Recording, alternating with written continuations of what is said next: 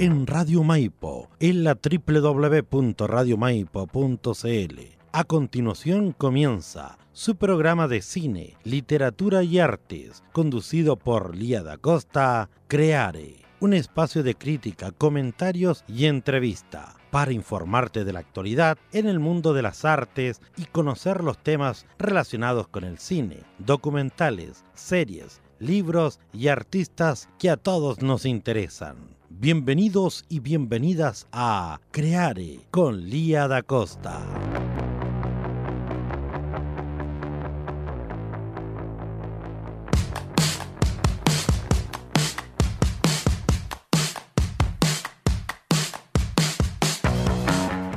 Buenas tardes, queridas y queridos auditores. Estamos una vez más aquí en su programa Crear, que se transmite todos los días viernes a las 17.30 horas por Radio Maipo, la radio comunitaria de toda la provincia del Maipo. Hoy día vamos a tener eh, grandes invitados porque comenzamos el ciclo Festival de Teatro de Win.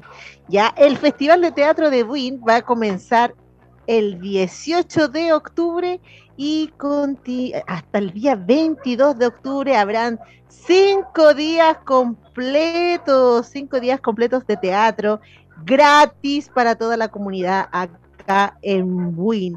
El día martes y el día viernes para todo espectador, el día martes el día infancias y el día viernes va a ser el día familiar y el miércoles y el jueves para los amantes del teatro va a estar para mayores de 13 años unas obras sobre la conciencia social y también la diversidad y la mujer. Y el día sábado estaremos celebrando el aniversario número 20 de la compañía de teatro, entre paréntesis, con la presentación de su obra Fotosíntesis, la premiación y la obra internacional de Argentina, mirarse al espejo y no romperlo es amarse.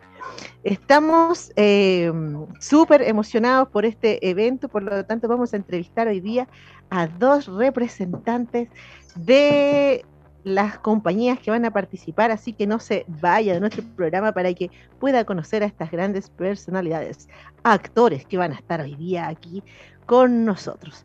Pero ya damos comienzo al análisis, a la crítica y a las recomendaciones de cine de nuestro programa. Hoy día quiero inaugurar una nueva sección que se llama La película oculta. No, la película Underground. No, la película desconocida, en realidad todavía no le encuentro nombre a esta sección. Pero vamos a empezar a hablar de películas que no sabíamos que existían y están por ahí ya eh, escondidas o escondidillas, no son tan famosas, pero tienen alguna cosa, alguna curiosidad, algo entretenido, algo que comentar. Vamos a partir entonces comentando la película Un chico listo. Esta película, Un chico listo, fue estrenada en el año 2006 y es protagonizada por James McAvoy. Algunos dicen James McAvoy, otros dicen McAvoy, ya, pero este es el, el jovenzuelo de mm, los X-Men Nueva Generación. Yo creo que los lo conocen, ¿cierto? Y eh, también actúan en esta película eh, Rey, no, estas películas, la, la Rebecca House y Alice Sofía Eve, esas dos actrices que están ahí. Esta película me pareció muy extraña. Esa es la verdad. Es una película muy extraña. Es una película ochentera que tiene eh, apariencia de ochentera, pero fue eh, rodada después de los 2000. O sea, es como un homenaje, o sea, está ambientada en los años 80. Ah, y también trabaja este actor que le gusta mucho a Yasna, la, animadora del programa Continuo Taco, Continuo Taco ¿Cómo se llama este actor? Bueno, no me acuerdo cómo se llama, pero es Doctor Stranger. También trabaja él. Em, es una película que se trata de un joven que eh, eh, quiere ir a la universidad porque está obsesionado de una forma u otra con el conocimiento. Ya em, y quiere quiere aprender más. Él vive en un pueblito ya de, allá de Inglaterra y va a ir a la universidad y tiene sus amigos que son medio son como son, son amigos como medios punky, yo diría. No, no sé si son punky, pero son como medios panqueques. Eh, tirado a rebeldes todo el rato. Y él quiere ir a la universidad y le pasan un sinfín de cosas para cuando ya llega ahí. Es interesante porque muestra em, las dos caras de la moneda, o sea, cómo ser eh, cómo no convertirse en un snob en la universidad y cómo realmente no perderse cuando uno llega a estudiar a la universidad. Me sentí súper identificada con la película, la verdad, aunque yo no estudié en los 80, estudié en el 2000, en el 2006 yo ya estaba saliendo de la universidad, pero me sentí muy identificada porque también era una nerd empedronida y mm, cuando uno llega a la U se abren muchas puertas y al final uno siempre cree tener todo eh, presagiado, cree tener todo listo, pero eh, cuando la realidad se aproxima a ti, cuando la realidad te llega a ti, uno ya empieza a cambiar. Una película que la recomiendo, la recomiendo especialmente para las personas que están eh, comenzando la universidad o están pensando ya en su futuro qué hacer con su futuro para estudiantes de 19, 20 años. Esta película está muy filete. Tiene situaciones bastante graciosas em, y, los personajes son muy absurdos igual. La, el personaje de Rebeca lo amé. Amo el personaje de Rebeca, que está aquí al, al lado, oye, no sé si aparezco al revés en Facebook, así que no sé si al lado derecho o izquierdo, pero, ah, pero la de cabello, la que cabello castaño, ella. Así que si usted quiere ver, si usted quiere ver Estudio para X-Men, sí, para convertirse en el profesor Xavier, dice Chelo, estudié para ser X-Men todo el rato, más Exactamente. Oye, si ustedes quieren ver una película distinta, mm, más tirada a cine independiente que otra cosa, eh, vean esta película en una faceta súper, súper diferente. Una película sencilla, simple, pero que muestra y trata el tema de la identidad ya y mm, esa persecución por el conocimiento en el que a veces uno eh, se extravía un poco un chico listo, una película underground que para mí era, muy, era desconocida y la recomiendo totalmente para los y las jóvenes. Así comenzamos hoy día su programa Crear y que lo tenemos todos los viernes a las 17.30 horas por Radio Maipo, donde damos recomendaciones de películas, comentamos series, documentales, entre otros. Y a todo le agregamos, ¿cierto? Una a todos le agregamos ají, a todos le agregamos un comentario social, un comentario artístico, creativo, le ponemos ajicito, ajicito a todas las cosas, picante. Yo, yo, yo, Chelo, te aviso que estoy pensando tal vez cambiarle el nombre al programa, tal vez le pongamos algo con picante, algo con spicy. no, no, ya, sí broma. Ah, y también tenemos humor, eso también dice el Chelo, que es ají, ají con humor crear de humor y ají.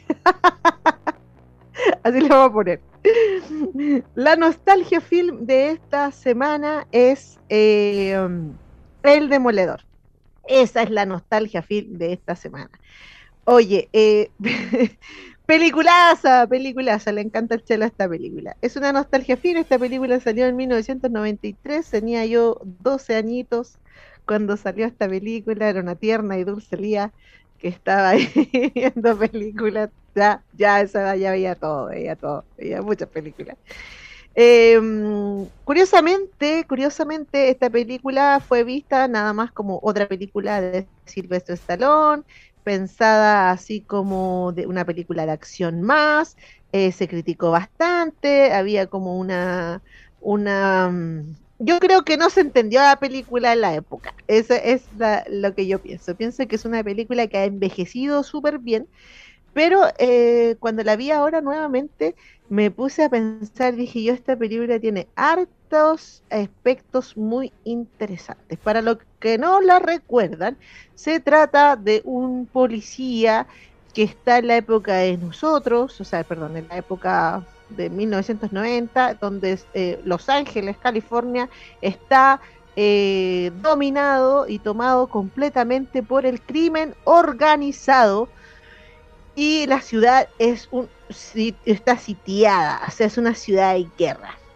Hay un personaje que se llama Simon Phoenix, que está representado por el grandísimo Wesley Snipes, y él eh, tiene dominada un sector gigante de la ciudad donde nadie se puede meter. Bueno, acá inventan una nueva forma de llevar presas a las personas, de tenerlas, una nueva cárcel, que es congelar a los maleantes por muchísimos años y mientras están congelados, insertar dentro de su mente una rehabilitación. Miren, esto es antes de Matrix, ya antes de Matrix, pero pasa igual que en Matrix. por ejemplo, le, insertan artes marciales y cuando despiertan van a saber artes marciales. Ya, o sea, es muy Matrix la idea, pero es anterior a Matrix. Y bueno, eh, pasa el tiempo y la sociedad se convierte en una sociedad, entre comillas, perfecta, una sociedad donde todo funciona genial, y ahí yo creo que es una obra que envejeció muy bien, porque es una sociedad en la cual no se come carne, no se come sal, no se come azúcar, no se come chocolates, ya hay mucha, mucha música que está prohibida, todos viven en paz, todos están muy tranquilos todo el tiempo, como un mundo feliz, ¿ya? Y es un mundo utópicamente feliz. Y liberan a Simon Phoenix, de, le hacen como, como que lo descongelan para ver si ya se rehabilitó y el tipo se escapa matando a todas las personas. Resulta que el político que está de turno quiere ha liberado a Simon Phoenix y lo ha entrenado para sobrevivir en esta época tecnológica para que mate a un rebelde que vive bajo la ciudad. Los que viven debajo de la ciudad son todos aquellos y aquellas marginados y marginadas que no quieren vivir en este mundo feliz y ellos comen carne y viven ahí, hacen a detajo lo que quieren. Y el tipo que está, que quiere, gobierna este mundo feliz, quiere que maten al líder de ese. Como este ser Joaquín, este Joaquín este ser Simon, Simon Felix, que de hecho su, su frase antes de matar es Simón dice muere, eh, él entonces se descontrola y, y tienen que resucitar al policía que los había que lo había casado, que era Silvestre Stallone, que también había ido preso porque se había equivocado en el pasado y había terminado también preso. Bueno, cuento corto, vienen ellos, ¿cierto? Con su ideología, costumbres, eh, cultura, violencia de los años 90, ¿ya? y vienen a este a irrumpir este mundo feliz. Y personaje interesantísimo, el mejor personaje de todos, yo creo, es el de la Sandra Bullock, que representa a una policía amante, apasionada de la época de los 80 y de los 90, ya eh, que quiere saber todo lo que pasaba en esa época y está entrenada y ha visto todas las películas de Jackie Chan. Me sentí muy identificada con ese personaje, obviamente. Y eh, es un personajazo.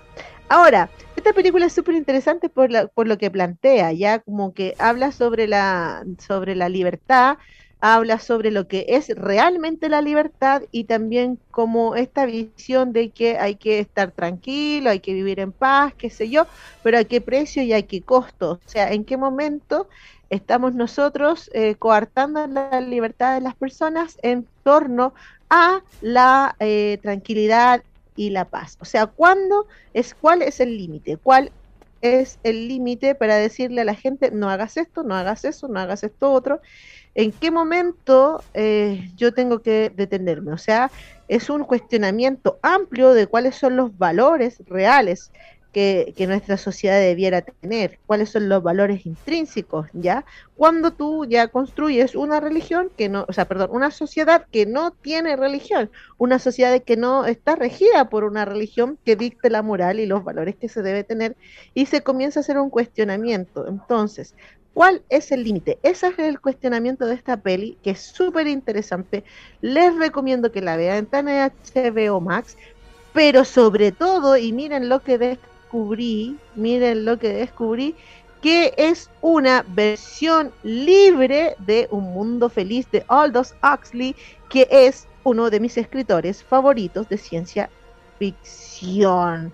Sí, eso entonces sí tiene mucho de Aldous Huxley tiene mucho de Un Mundo Feliz, de A Brave New World, que es un pedazo, pedazo de libro, y además también tiene referencias y también está inspirada en The Sleeper Awakes, ya los dormidos despiertos de H.C. Wells. O sea, las bases que se sientan para hacer la película son dos libros, dos historias, pero que son pero fenomenales, así como esos de mis favoritos, favoritos, favoritos, ya, y por eso sí me gustaba tanto esta película, y cuando la volví a ver dijimos, mira la película buena que tiene cosas buenas, y era porque tiene ideas sacadas de Aldous Huxley. Así que los invito a ver esta película donde además de todo lo que les conté de la crítica social que tiene, también pueden degustar las patadas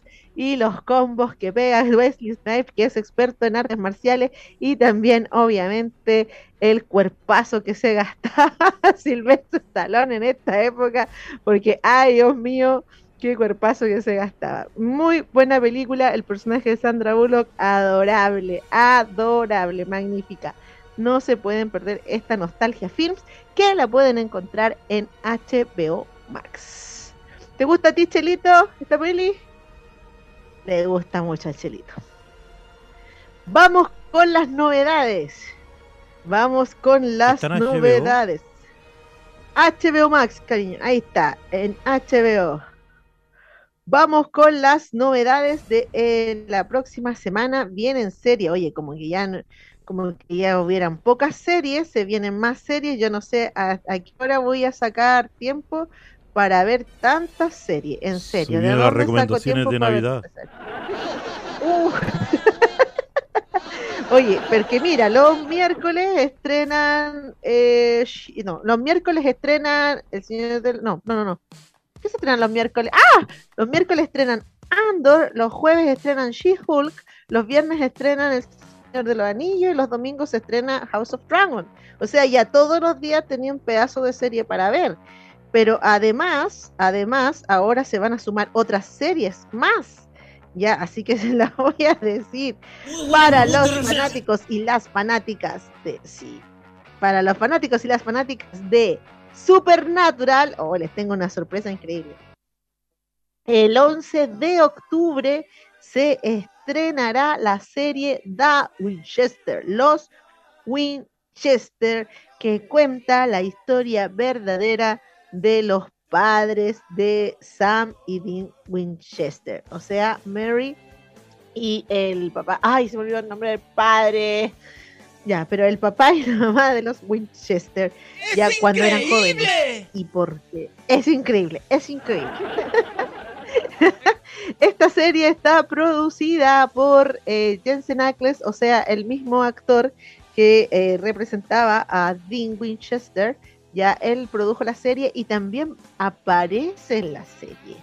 Ya, así que para todas las fanáticas que se quedaron con el corazón roto cuando Supernatural terminó, les cuento que va, vuelve Dean a esta serie. Yo creo que va a tener un personaje chiquitito, un cameo, y también yo estoy con la esperanzada de que, esperanzada que también aparezca Sam Winchester. Yo creo que va a ser cortito, pero eh, de que van a aparecer, yo creo que van a aparecer. Bueno, así que la serie comienza el 11 de octubre y yo estoy súper feliz porque es como volver al año 2015, volver, volver al 2015 cuando se estrenó la última temporada de Supernatural porque se estrenaba siempre en octubre para mi cumpleaños. Así que estoy re contenta con esta serie. Espero que sea buena. Por favor, que la hayan hecho bien. Ahora, si le hicieron los mismos productores, si le hicieron los mismos que hacían Supernatural, creo que va a ser bueno pero ojalá que sea buena, porque habían hablado de otro spin-off que a mí me llamaba mucho la atención, que era un spin-off con las chicas y las policías que aparecían en Supernatural y que fuera Sister, se iba a llamar Wayward Sister, y me encantaba esa idea, no sé por qué no la desarrollé. Pero esta idea también me gusta, así que espero que funcione. Así que ya saben, 11 de octubre comienza la serie de los Winchester. Y también el 5 de octubre se estrena la segunda temporada de Chucky.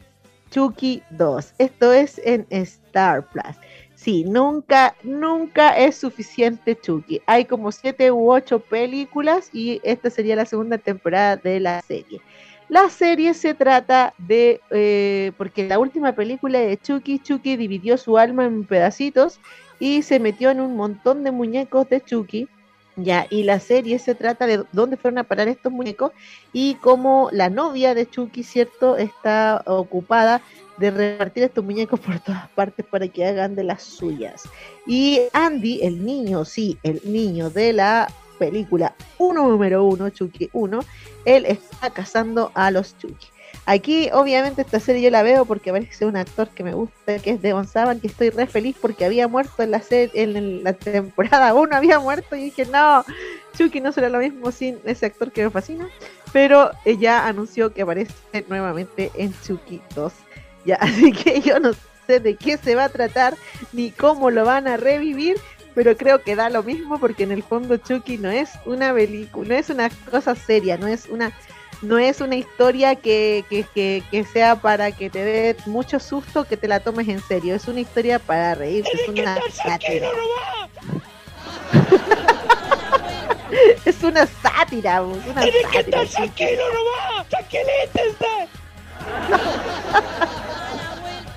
Oye, oye, y me da risa yo digo, no es una serie para tener miedo, no sé qué. Yo tengo, yo tengo a Chucky aquí en la casa y lo guardo con candado en el cuarto, guardado con candado porque me da terrible miedo. La verdad que me da mucho miedo que reviva un día. Um, y bueno, también apareció el tráiler de la serie nueva de Pedro Pascal, el mítico y gran Pedro Pascal apareció la, el tráiler ya de Last of Us, así que lo pueden encontrar en cualquier lado, pueden encontrar el, el tráiler y verlo. Y yo no lo quiero ver, miren, no lo quiero ver, quiero ver la serie sin ver el tráiler, no quiero ningún tipo de spoiler, ni siquiera imágenes. Pero me dijeron que estaba extraordinario, espectacular, me dijeron que el tráiler era muy bueno. Ya, esta serie está basada en un videojuego que está ambientado en un espacio post-apocalíptico en el cual, cierto, el personaje de Pedro Pascal se junta con una niña y tiene que protegerla y ellos ambos dos tienen que sobrevivir en este mundo post-apocalíptico. Esta serie va a aparecer en el 2023, pero ya viendo que tiraron el primer tráiler, yo me imagino que lo, irán a lanzar para una de las temporadas de Estados Unidos donde más se ven series, que son las temporadas como de lo que es eh, Navidad, lo que, es, lo que es verano acá, que es como las vacaciones de invierno de allá. Y, eh, o si no, ya sería para, para verano, para verano o sea, para la mitad del año, o sea, cuando nosotros estemos en invierno. Pero todavía no aparece la fecha de estreno, pero sí es seguro que se estrena el próximo año. Así que ya tenemos el tráiler de The Last of Us. Yo se los mostraría, pero no podemos mostrar video aquí porque si no nos, nos, nos, limitan y nos coartan en la radio, en Facebook, en todos lados. Los derechos de autor, ustedes saben. Eh, la película de la semana. Estamos aquí en crear su programa de comentarios, crítica de cine, documentales y entrevistas a grandes artistas. Su programa de Radio Maipo sobre cultura, sobre cine. Y la película de la semana de Creare es Enemigo al Acecho.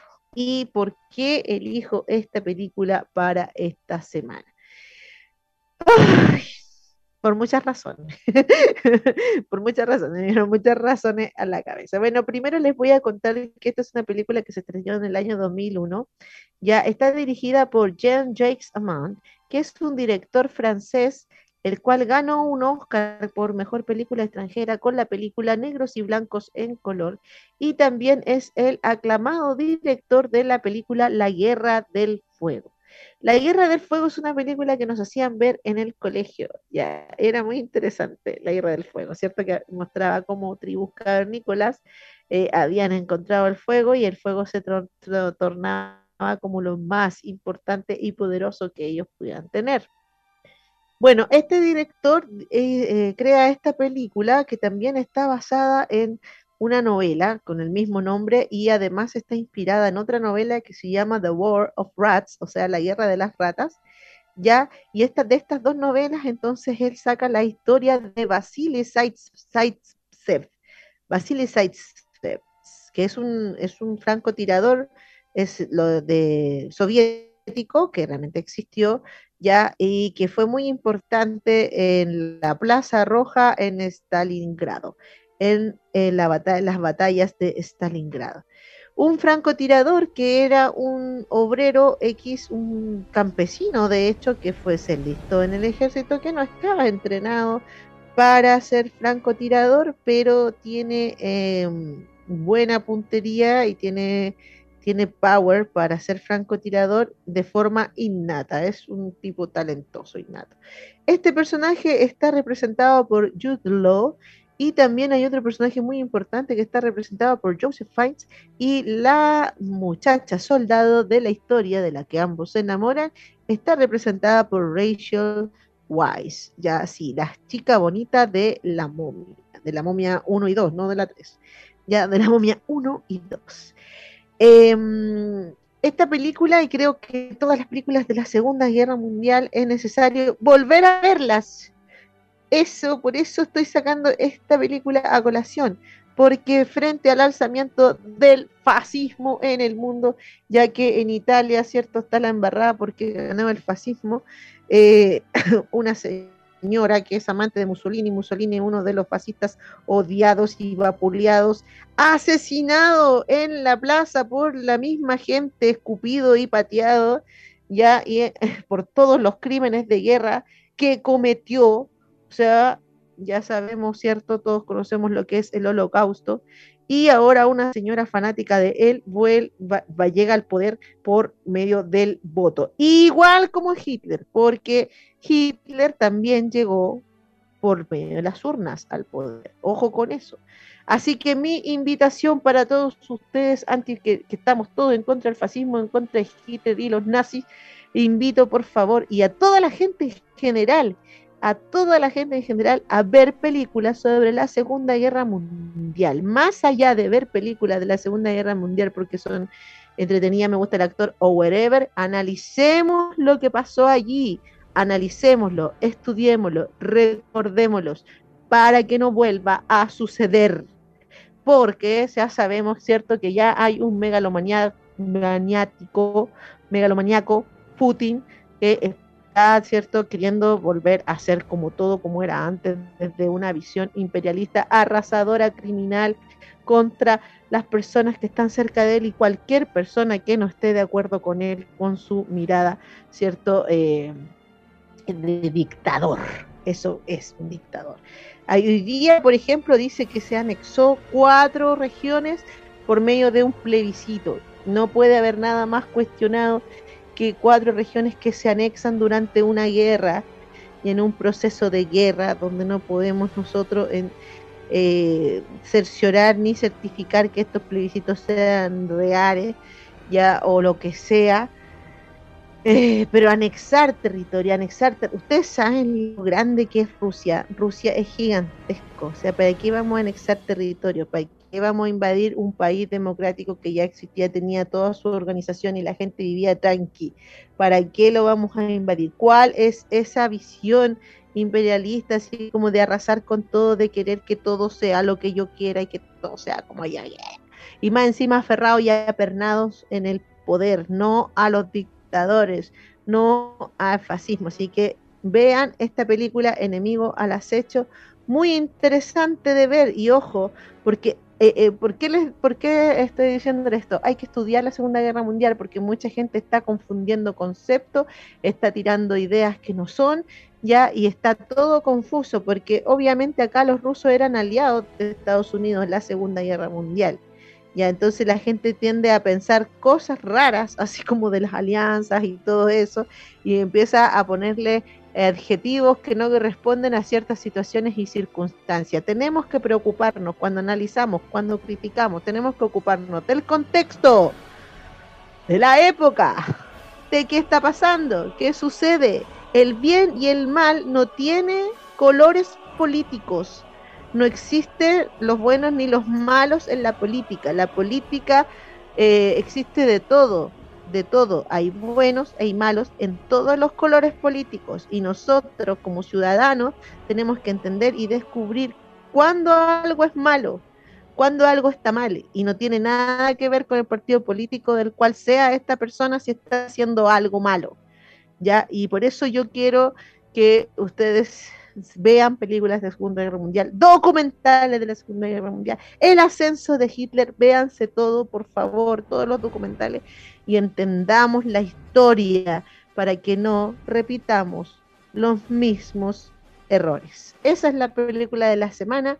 Enemigo al acecho, no, si no la ha visto, la tiene que ver sí o sí. Y de seguro que está en alguna plataforma. Yo la vi, no sé si está en Netflix o una HBO más o Star Plus, pero tal vez están todas, porque es una película reconocidísima. Así que véase ahí. El Chelito nos va a decir en qué plataforma está. Chelito, ¿tú sabes en qué plataforma está? Sí, me va a decir, ahí me va a decir. Mientras, eh, mientras el Chelito busca ahí, vamos a hablar del estreno de la semana de Netflix, que todavía no lo veo, pero lo anuncio, ya está la película Blonde. La película Blonde ya es una película em, de la vida de Marilyn Monroe, pero no es una historia real, no es un biopic, es una ficción. Ya es una ficción que está basada en la novela del mismo nombre de la escritora, y les digo el nombre de la escritora, de la escritora Joyce Carol Oates. Ya ella escribió una historia sobre eh, Marilyn Monroe, pero como más o menos imaginándose eh, la vida íntima y personal de ella. Por lo tanto, esta es una película que es ficticia, pero está ambientada basada en la quien realmente era Marilyn Monroe y que era lo que realmente le pasaba a ella. Ya em, la Marilyn Monroe es un icono de la cultura pop. Eh, está en Prime Video, gracias Chelito. En Prime Video está Enemigo al acecho.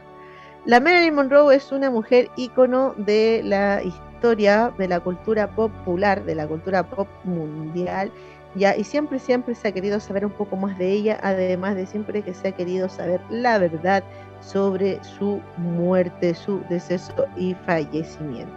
Están de moda las películas biopic, pero les cuento que esta película, a diferencia de Elvis, que sí fue seleccionada para el Festival de Cannes, en el cual le aplaudieron durante 12 minutos. Esta no fue seleccionada para el Festival de Cannes, pero sí se espera que sea o que haya sido, parece, estoy casi segura que parece que fue seleccionada para el Festival de Venecia. De todas maneras, dicen que la actuación de Ana de Armas, una actriz española que la podemos recordar de la película Blade Runner 2049, y la actuación de Adrian Bory dicen que son extraordinarias. Yo creo que la mm, de hecho, algunas personas dicen que ya era irreconocible la Ana de Armas. Así que tenemos que ver la película para entender y ver cuál es el trabajo de esta actriz en la representación de este ícono del cine, Marilyn Monroe. Así terminamos entonces, queridos y queridas, la sección de análisis, recomendaciones de películas del día de hoy. Ahora vamos a invitar, vamos a llamar que ingresen los grandes invitados. Me, estoy riendo porque el chelo está bailando, esa es la verdad, el chelo está bailando, por eso me río. me trajeron, oye, me trajeron delante una rica limonada y fue justo como ya había empezado el programa, no me la he podido tomar, tengo que tomar un poquito de limonada. Tómesela con confianza nomás, Lía, mientras tanto yo aquí le, le relleno, así que... Oye, Lía, eh, recordemos por dónde estamos saliendo, Radio Maipo, Florencia Radio, Win Alerta, también estamos saliendo por eh, JK Radio, por Tío Win Comunicaciones Digital, Hoston Medios, eh, el fanpage del Teatro eh, de Buin, Festival de Teatro de Buin, Compañía de Teatro entre paréntesis, y por el fanpage Lía da Costa. Así que, oiga, eh, gran furor el, Ayer estuvimos hablando de ti. con la mientras ingresan tus invitados, estuvimos hablando de ti con la Jimena en el Voz Comunitaria, así que estuvimos hablando del, todo el tema del teatro, así que ahí para que lo escuche el programa después que Lía el de la Jimena. Así que ya están ingresando sus invitados, Lía. Muchas gracias. Por favor, adelante. Muchas gracias, querido. Vamos a entonces a presentar a nuestros queridos invitados. Ellos van a participar como, bueno, ellos son los representantes de dos compañías de teatro que van a participar en el Festival de Teatro de Win, que se va a realizar desde el 18 al 22 de octubre, desde las 18.30 horas de martes a viernes y más tempranito el día sábado, ¿ya? Y es gratis, tienen que ir todo, es una obligación. Bueno, voy a presentar primero a actor y monitor teatral, egresado y titulado del Instituto Profesional Los Leones desde el año 2016 con la obra Viudas del dramaturgo chileno Ariel Dorfman, dirigida por Marcela Sepúlveda y partícipe del octavo Festival de Egresos Exit 2017 organizado por el Sindicato de Actores.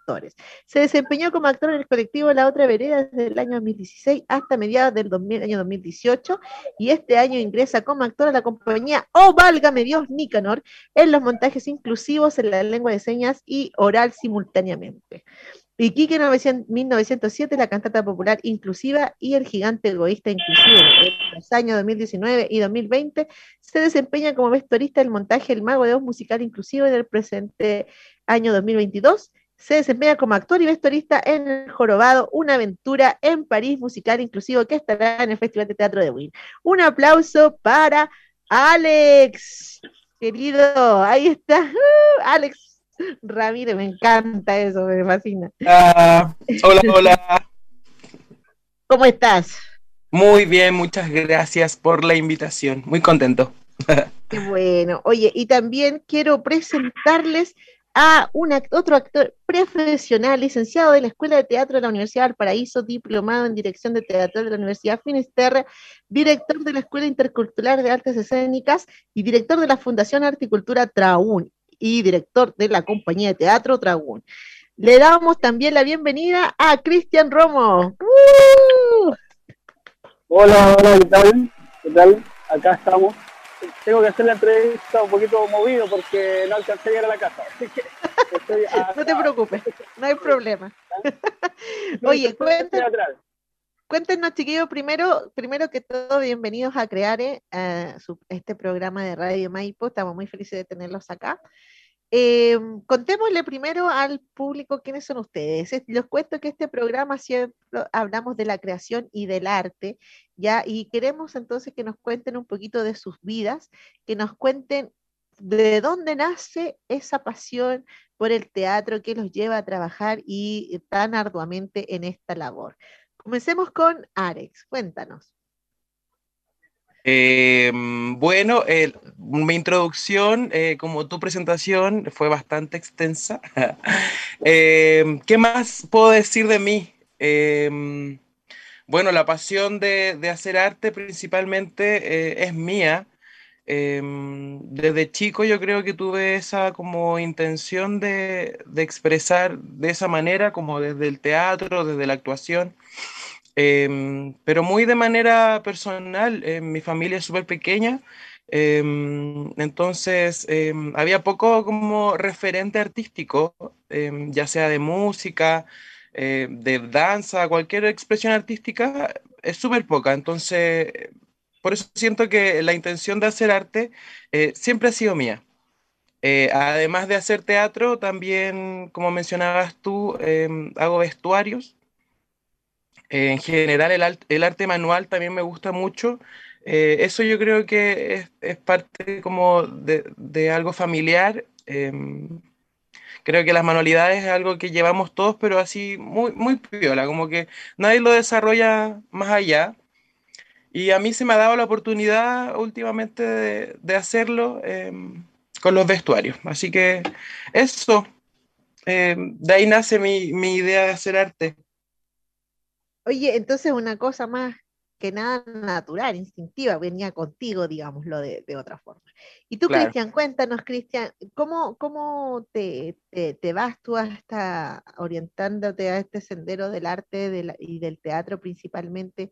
¿Qué es lo que te mueve? ¿Cuál, ¿Cuál es la pasión que te mueve para realizar este trabajo? eh, como amplia la pregunta, como tú lo señalabas. Mira, la verdad no, no tenía como una respuesta concreta, decir que mira, es por eso, por esto otro. O sea, yo creo que, de hecho, yo llegué al teatro con una cosa súper circunstancial, ¿ya? Eh, casi por amor, eh, pero fue como muy que llegué a un grupo de teatro cuando era muy chico, tenía 18 años, y ese grupo me abrió las puertas, era algo súper diferente para mí, algo que nunca había como conectado, digamos, eh, entendiendo que también acá la educación artística en Chile es bastante buena, entonces llegó un grupo de teatro que se llamaba en ese tiempo Teatro Nuevo Popular, estoy hablando hace como 20 años atrás, ¿ya? Eh, y de ahí como que se me abrió las puertas, de ahí como que entró el bichito, digamos, y empecé a meterme en este mundo, en este mundo, y de ahí, después de un par de años, entré a la universidad, entré a la universidad estudiar, digamos. Eh, estudié en Valparaíso, en la Universidad de Valparaíso, en la Escuela de Teatro de la Universidad de Valparaíso. Y de ahí como que se fueron abriendo puertas. O sea, ahora decirte por qué lo hago, no sé, yo también lo considero como que también eh, no es ninguna virtud, somos trabajadores del teatro y como buenos trabajadores del teatro es un oficio más que hay que entenderlo y está así, hay que entenderlo entre ellos como el contador es contador, los actores somos actores y es parte del oficio. Somos gente que hacemos una profesión. Eso, eso es lo que me pasa. Oye, eh, eh, qué interesante lo que mencionas respecto de que entraste cierto a un grupo de teatro y ahí encontraste como digamos el trabajo que querías desarrollar el resto de, de, tu vida para que hagamos también aquí un paréntesis un hincapié a lo importante que son estas actividades extracurriculares que, que realizan los jóvenes con las cuales de pronto pueden encontrar también su camino, así que a potenciar las escuelas y los talleres de teatro en todos lados, ya, porque además no es necesario que si te metes a un taller de teatro quieras ser actor o actriz, también te puede servir para otras cosas de tu vida, así que ojalá que potenciemos por todas partes la educación teatral. Oigan, chiquillos, cuéntenos eh, al público acá de, de Buin, de la zona, cuéntenles qué van a ver en el festival con sus montajes. Cuéntenles de qué se trata la obra, cómo fue construida, eh, cuáles han sido los procesos. Cuéntenos un poquito para, para que la gente se motive a, asistir a, a, nuestro festival. Cuéntanos, Alex, sobre el Jorobado Notre Dame primero. Bueno, el Jorobado es el noveno montaje de la compañía Válgame Dios Nicanor. Em, yo en esta compañía llevo participando desde el 2018. Em, bueno, este montaje partió como con la idea de eh, crear un musical. Era el desafío que tenía nuestra directora este, para este montaje, era crear un musical donde se mezclaran eh, las técnicas de arte, de danza, de canto. Entonces, por eso para este proceso tuvimos clases eh, de canto y de danza eh, eh, para poder crear las coreografías y poder crear las canciones igual. Em, eso fueron varios meses de trabajo. Em, el vestuario lo realicé yo. muy feliz por eso. Y, también muy feliz por, por, venir a mostrar acá Win. Yo vivo acá en Win, soy de Win. Entonces, eh, emocionado por, por, venir al teatro de acá. ¿Por qué el jorobado en Notre Dame? Porque obviamente ustedes eh, eh, tienen su forma, tienen, porque la idea de ustedes es preciosa, o sea, hacer teatro con lengua de señas, yo encuentro que es una idea maravillosa, que la puedan desarrollar, que, que, me encanta, ya así los felicito por eso. Pero ¿cómo eligen sus obras? ¿Por qué eligieron eh, en este caso, en esta ocasión, el Jorobado Notre Dame? Yo creo que la idea principal igual, más allá de que la obra sea inclusiva, eh, también es dejar un mensaje y yo creo que eso es lo que más nos importó de esta historia del jorobado, el mensaje que hay detrás como de la discriminación, de, mm, el abuso, em, del maltrato, como a las diferentes etnias de nuestro mundo. Todos esos contenidos yo creo que fueron los que nos, nos hicieron tomar el jorobado como el nuevo montaje. Y además, em, porque da también a una idea muy musical la historia y también eso yo creo que nos hace elegir esto porque lo hace atractivo igual. Eh, ya sea para la gente oyente y para nuestro público objetivo, que en este caso son las personas sordas. Me parece maravilloso. Yo la verdad que no recuerdo muy bien la historia, sí quiero puro ir, ir a verla. quiero puro que llegue el momento. Cristian, cuéntale al público de Win, cuéntale eh, eh, qué montaje traen, eh, cómo, cómo, surgió esta idea, qué, temáticas trata, qué es lo que va a ver el público en el escenario. bueno, es, una, es una obra de teatro que, que yo escribí hace muchos años, la verdad creo, hace siete años, por ahí, ¿ya? Eh, siendo muy sincero, esta, esta, obra la escribí siempre enfocada como para, bueno, teatro familiar, enfocándolo desde este lugar, digamos, con una transversalidad bastante popular en el sentido de que todos lo entendieran, ¿ya? Y sobre todo, ¿por qué no decirlo, digamos, generando y potenciando un tipo de teatro para colegios donde también los actores tengamos la posibilidad de generar también eh, trabajo y lucas, como, como corresponde, ¿cierto? Eh, ahora bien, eh, la idea, la idea es una temática súper actual y que tiene que ver justamente con el medio ambiente. ¿ya?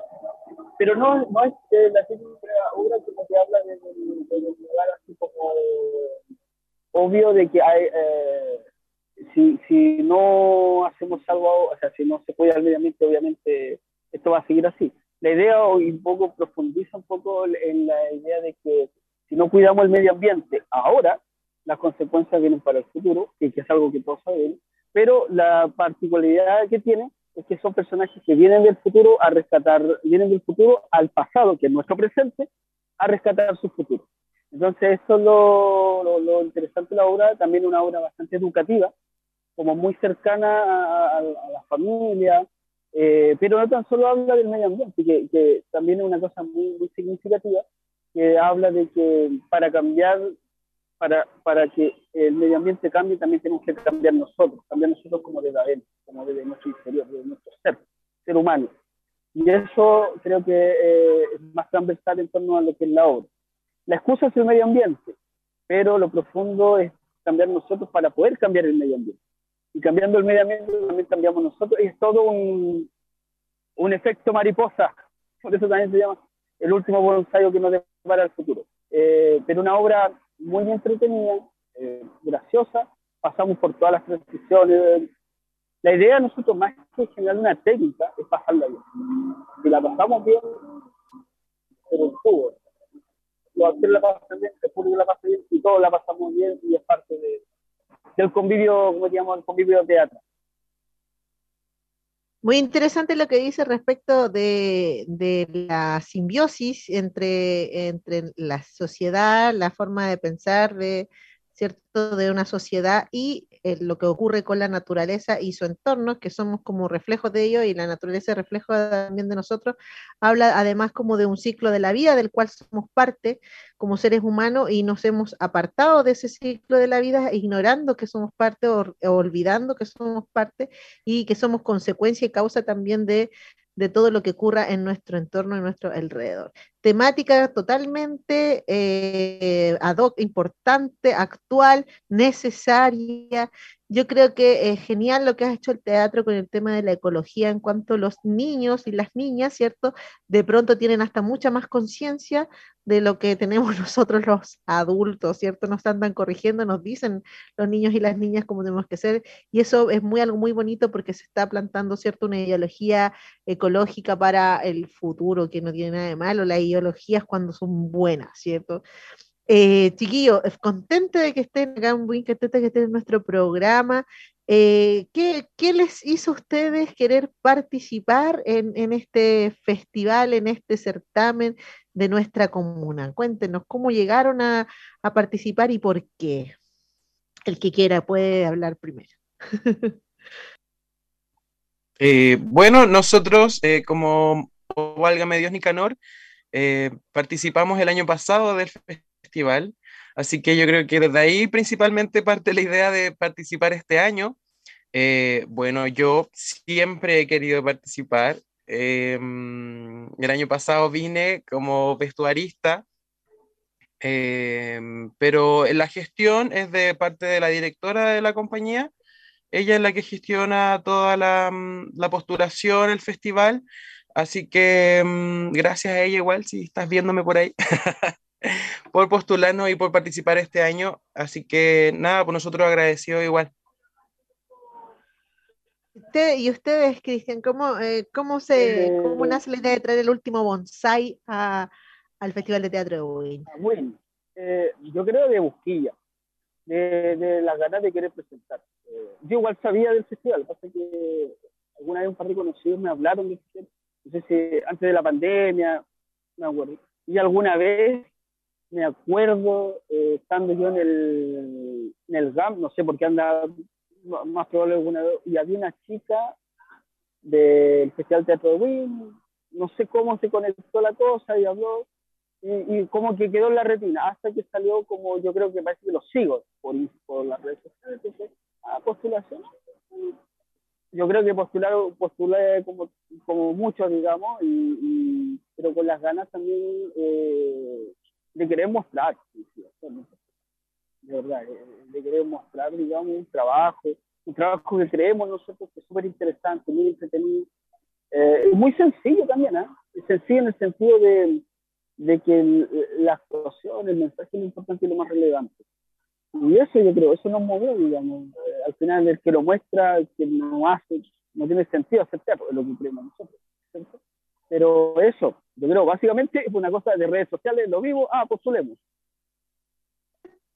Oye, los felicito entonces a ambos y a sus equipos de trabajo por haber sido seleccionados. Muchas personas postulan al Festival de Teatro de ¿ya? Y también eh, hay una orientación, ustedes saben, el festival tiene una identidad que tiene que ver con los pueblos originarios, que tiene que ver precisamente con la ecología y también con la educación. Así que yo creo que como ustedes están en esa sintonía, también fueron seleccionados y van a aportar también a esa identidad, que son tres aristas que son muy importantes fortalecerla en la sociedad actual y ya sabemos por qué, porque estará grande, ¿cierto? Estará grande y necesitamos teatro, pero así ya por mil, por mil. Así que felicidades por haber sido seleccionado y también les deseo lo mejor para el evento, que, que todo salga súper bien. A ver si el galardón de la mejor obra o el mejor actor o actriz sale de alguno de sus, de sus equipos. Ahora, tío, les pido porfa, antes de que, de que se vayan, que inviten al público de Buin eh, a participar de este evento que es gratuito, invítenlos a ver, ver sus obras. El día, les cuento a todos, eh, todos los auditores, que la obra El Jorobado de Notre Dame se presenta el martes 18, ya en el Día de las Infancias, porque el Festival de Teatro va a partir con los niños y ese día queremos que esté repleto el centro cultural, así que les aviso al tiro que esa obra se presenta el martes. Y el último bonsai se presenta el día viernes en el día familiar, donde está prohibido también faltar. No pueden no estar, así que cúntale un poquito a la gente, inviten a la gente a asistir al evento y también como este espacio es un espacio de cultura y arte y creación, ¿cierto? También me gustaría, si es posible, que incentivaran a otros creadores a, hacerse parte de este evento y a hacerse parte también de la creación artística teatral. Aquellos jóvenes, estudiantes o jóvenes o niños y niñas de nuestra comuna que tienen interés y gusto y, de repente, porque se los, ¿por qué se los digo? Porque acá en nuestra zona periférica de repente se ve muy lejano, muy, pero muy, muy, muy lejano el tema de dedicarse al arte y a la creación y al teatro. Yo, nosotros que hacemos recorridos por los colegios, siempre hay estudiantes que nunca han visto teatro. Acá en nuestra zona, en, nuestro, el lugar donde vivimos, hay muchas personas que jamás han visto una obra de teatro. Así que su invitación, que vaya orientada hacia para allá y que lo hagan con mucho cariño, se los pido. Dale nomás, Alex.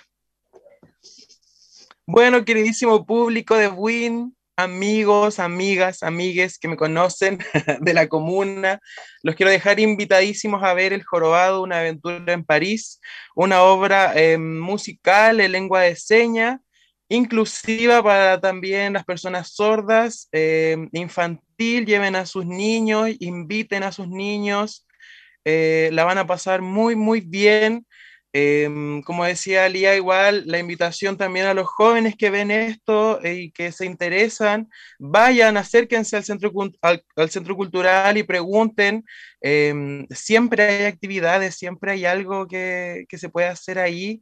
Así que nada, pues hay que ocupar los espacios que están disponibles. Y nada, pues nos vemos el día inaugural de este festival, 18 de octubre, para ver El Jorobado.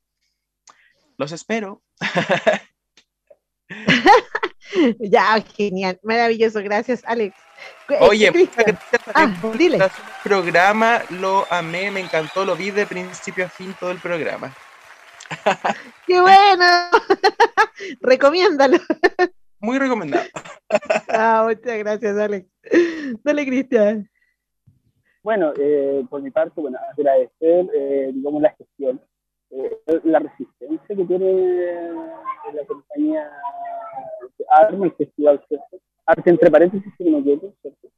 Eh, la sincronización, el cariño, el amor, la confianza también eh, de depositar en estas compañías su festival, porque al final es, la casa de ellos. Y haciendo, digamos, patria donde no está el teatro oficial, que eso se ve como relevante también al parecer no conozco, pero por lo que vi creo que el teatro es hermoso. Eh, hay que ocuparlo, hay que ocuparlo de todas maneras. Y la gente, bueno, la gente de Río, la gente de es, es su festival. Como diría, bueno, este es su festival, gente, este festival y, y, tomarlo como parte de su patrimonio. O sea, eso, eso, es lo relevante. Ya tiene cuánto, 20, no sé, 25 años, algo así. Eh, eh, la compañía tiene la compañía tiene 20 y el festival 14 años, 15 más, menos el año que no, no se realizó por la pandemia. O sea, es, es parte, parte de, de este, parte de su pena, eh, como eso. Y también aprovecho, aprovecho al quiero pasar un datito, esto, una convocatoria que también que tenemos nosotros, los que están ahí, como si lo ven, donde eh, la fundación, compañía, digamos, lo invita a todos, digamos, a formar parte de sus talleres, los talleres gratuitos, ¿ya? Eh, si quieren más información, pueden meterse a e Artes Escénicas-Chile. Por ahí está, no sé si está por ahí, ahí, ahí. Cristian, mándanos, mándanos la fotito o mándanos la gráfica para, para difundirlo desde, desde la radio. Así que para gente que justamente que, que no tiene experiencia, es, es, migrante, estamos enfocados migrantes para esta escuela, chileno, obviamente chileno, aprovechen una instancia de, de, arte, de danza también, eh, la danza que está muy oculta en Chile, eh, tiene que grandes exponentes, digamos, eh, le damos pie y cabida a, a, a, la Escuela Intercultural de Arte y agradecemos también mucho a, a la casa que nos cobija, que es la Universidad Arturo Prat, que hace de Santiago, siendo que ellos son de, ellos son de Quique, acá ellos contribuyen acá a Santiago, digamos, con, su espacio, con su sede, para nosotros poder eh, realizar los talleres y, y, a su vez también, digamos, cooperar, o sea, lo hacen con la intención de que la gente vaya y vea y, y apruebe. Así que eso, eso por mi parte. Oye, muchas ah, gracias por la invitación. Dale obviamente eh, eh, el trabajo no es solo mío, también quiero agradecer a mis compañeros. Sin ellos esto no se hace. yo solamente soy una, una figura, digamos, representativa parte de ellos, pero ellos son importantes. Maritza Montero, digamos, eh, el Felipe, también está Cotán, y también hay una compañera nueva que se llama que es Josefina. Entonces, ellos son parte del colectivo, ellos son parte de la obra. Sin ellos no, no esto no funciona. Oye, el trabajo en equipo es fundamental en el teatro y también nos ayuda eh, el teatro para todos los eh, ámbitos de nuestra vida en ese aspecto, en el aspecto de saber trabajar en equipo, el compañerismo, ¿cierto? Y la necesidad de depender del otro, pero a, su vez también sentir la responsabilidad del otro. Eh, oye, acá está, hay un mensajito que llegó, que nos llegó, que dice, el año pasado la mejor actriz fue de la compañía Oh, válgame Dios, Nicanor. Ah, ella era, ¿verdad? Ella era la actriz que actuaba de El Espantapájaro. Sí. Sí, ¿verdad? Un abrazo para ella, felicidades también, pero ella ya tenía, tiene el galardón de mejor actriz del Festival de Teatro de Win, que es un galardón de prestigio. Oye, bueno, chiquillos, dígame, dale Alex. Siempre lo mencionamos, es muy divertido igual. Cada vez que presentamos a nuestra compañera Marcela, mencionamos que ella es la mejor actriz del Festival de Teatro de Win. Maravilloso. Bueno, eh, eh, este certamen sabemos que es un, eh, es un certamen, es una competencia, pero también sabemos que es un encuentro en el cual todas las compañías vienen con ganas de mostrar que es lo más importante, mostrar su arte, mostrar su, mostrar su obra y que exista este espacio en WIN es muy fundamental para la descentralización, ¿cierto? Y para darle vida artística, cultural y teatral a la periferia de Santiago, que en realidad aquí nosotros estamos como bien abandonados porque no somos ni región, no somos ni Santiago y estamos como en un bucle así de que nos caracterizan de, ambos lados y ambos lados no son suficientes para, para caracterizarnos. Así que se les agradece su, su atención que les salgan bonitas, preciosas las obras, chiquillos, y con esta invitación a ver el último, a ver el último bonsai y el jorobado de Notre Dame en el Festival de Teatro de Wynn, nos despedimos de esta versión de eh, crear. ¿Hay alguna otra cosita que se les quede en el tintero y quieran decir, chiquillos? ¿Estamos bien? No, por, mi parte todo bien. Todo bien. A seguirnos en las redes sociales, invitar a la gente a que nos sigan en Instagram, en Facebook como Válgame Dios Nicanor. Eh, el próximo año se vienen cositas interesantes. Eh, textos clásicos de la literatura chilena infantil. No puedo decir nada más. Eso, para que estén atentos a nuestras redes. Genial, entonces invitado a todos los auditores de Creare a seguir, ¿cierto? A Oh, válgame Dios Nicanor y también a Teatro y nos va a mandar, Cristian, ¿cierto?, la gráfica de los teatros gratuitos para poder repartirle a ustedes, queridos auditores, la invitación. Así que nos estamos viendo en el festival. Muchas gracias, Cristian. Muchas gracias, Alex. Un abrazo para ustedes. Y entonces nos vemos, queridos auditores, en un próximo programa. Chao, chao. Que estén bien. Chao. Radio Maipo presentó Creare un espacio de crítica, comentarios y entrevista para informarte de la actualidad en el mundo de las artes y conocer los temas relacionados con el cine, documentales, series, libros y artistas que a todos nos interesan. La próxima semana, en este mismo horario, Lía da Costa volverá con su programa de cine, literatura y artes. Hasta el próximo programa.